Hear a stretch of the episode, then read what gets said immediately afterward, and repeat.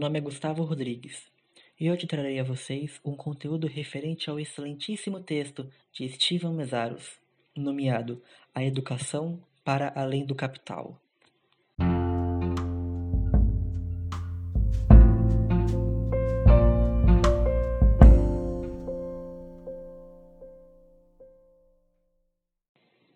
Nesta obra há diversos conceitos que são abordados por ele, sendo eles a lógica perversa do capital, o que é prática transformadora, o que é círculo vicioso, automediação, internalização, realidade substantiva e o que é sociometabólico.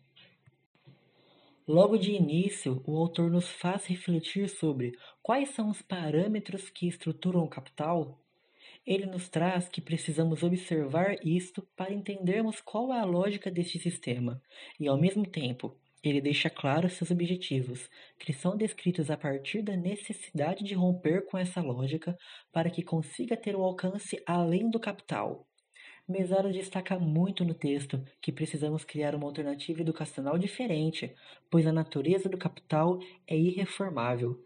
E apesar do capitalismo não ser eterno, sua natureza é como qualquer totalidade reguladora sistêmica, ou seja, não teremos mudança, pois o capitalismo constitui um sistema de regras que regem a nossa vida, não só economicamente falando, mas também na política, educação e principalmente na nossa cultura.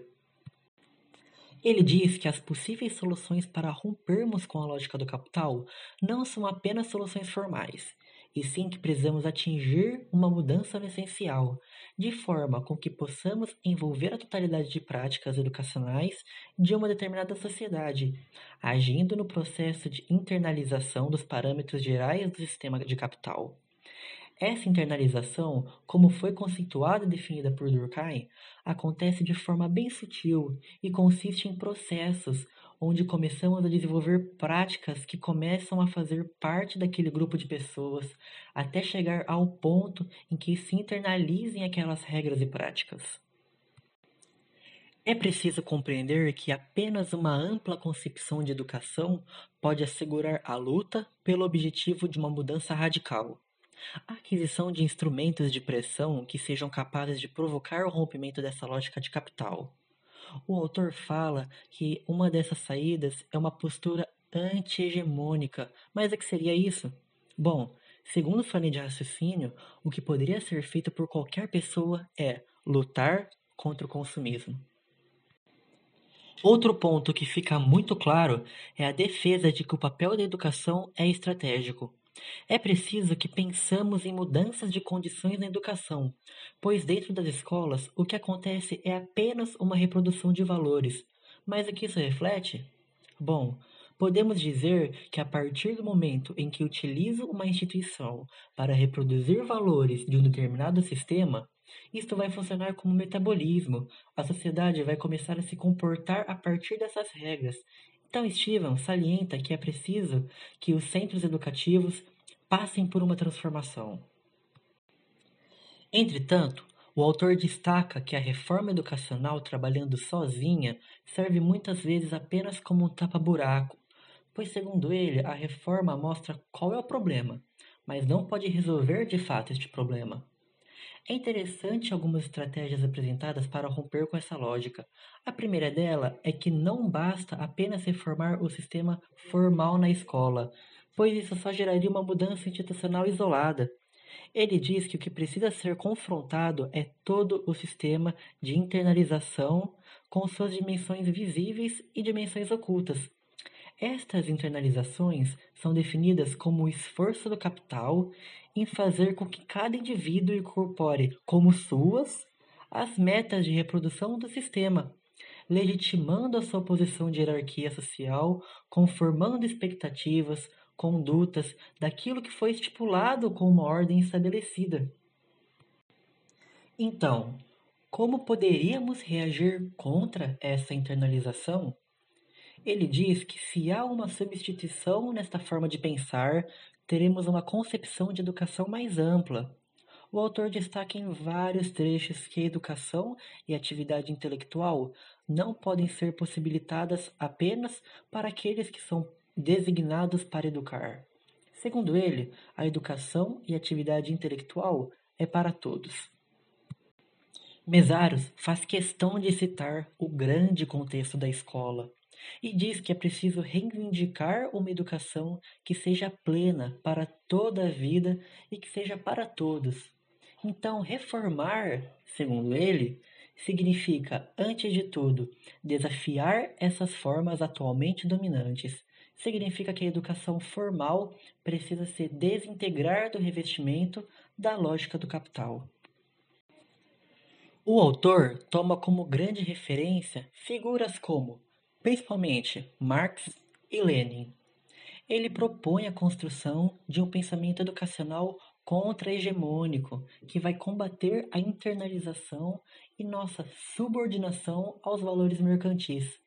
Então, a mensagem que ele desenvolve é que o sistema não é eterno se conseguirmos ter outras posturas perante ele.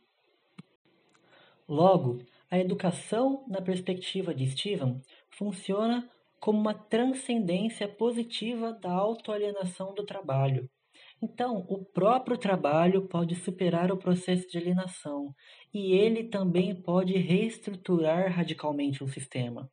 É nesse pensamento que uma sociedade que explora o capital deixaria de existir, de forma a dar lugar a uma sociedade regulada pela associação dos indivíduos. Então, outro conceito abordado por ele é justamente o de realidade substantiva e podemos exemplificar isto quando os indivíduos se unem em prol de uma mudança social. Então, ele acredita que a educação deve ser continuada, não se limitando exclusivamente das experiências escolares. À medida com que vamos desenvolvendo um pouco mais a leitura, vamos percebendo que a proposta dele é uma mudança da maneira pela qual os indivíduos podem tomar decisões conscientes sobre a gestão da sua própria vida e ter o controle sobre os processos sociais. Só é possível imaginar uma sociedade diferente quando a educação é plenamente vivida pela população. Seria alcançada uma vida determinada pelas necessidades humanas efetivas e não necessariamente as necessidades criadas no âmbito do capital.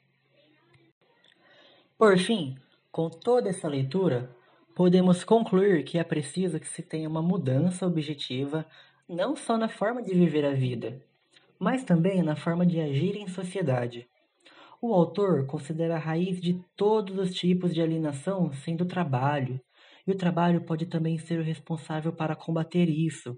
Então, ele coloca este contraponto em evidência. Segundo ele, temos uma tarefa histórica para enfrentar. Para isso, é necessário que passemos a promover a universalização da educação do trabalho, pois não há solução para a autoalienação sem o trabalho e muito menos sem educação. E muito obrigado pela atenção.